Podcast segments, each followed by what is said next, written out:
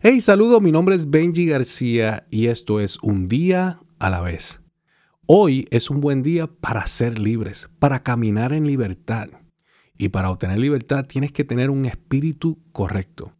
En el Salmo 51.10, David le pide a Dios que le dé un corazón limpio. Dice la palabra, crea en mí, Dios, un corazón limpio y renueva mi espíritu recto dentro de mí.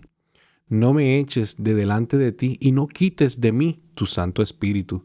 Devuélveme el gozo de la salvación y tu Espíritu noble me sustente. Otras traducciones lo dicen como un espíritu firme y generoso. ¿Sabías que Dios tiene un corazón generoso? Cuando nacemos de nuevo, nuestro espíritu es hecho de nuevo y allí es donde Dios mora.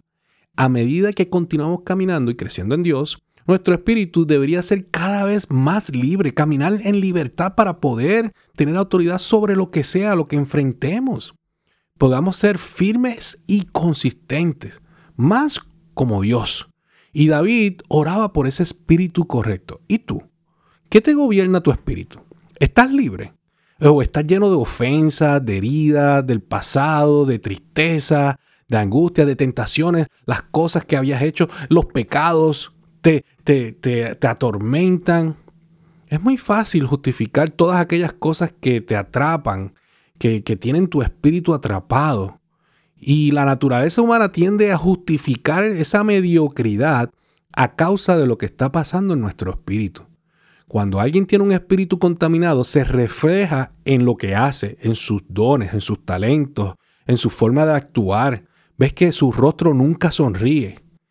Puede que no haya nada malo en lo que eh, esa persona dice, pero si no está viniendo de un espíritu libre, generoso o limpio, de alguna manera acabará contaminando el mensaje de lo que dice.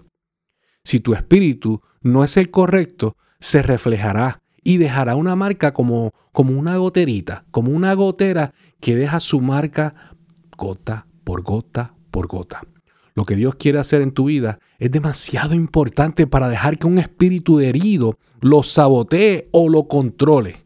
Sin embargo, un espíritu correcto abrirá puertas de oportunidad para ti. Esta es mi oración. Señor, gracias porque mi futuro está seguro en ti. Crea en mi corazón un limpio espíritu y renuévame.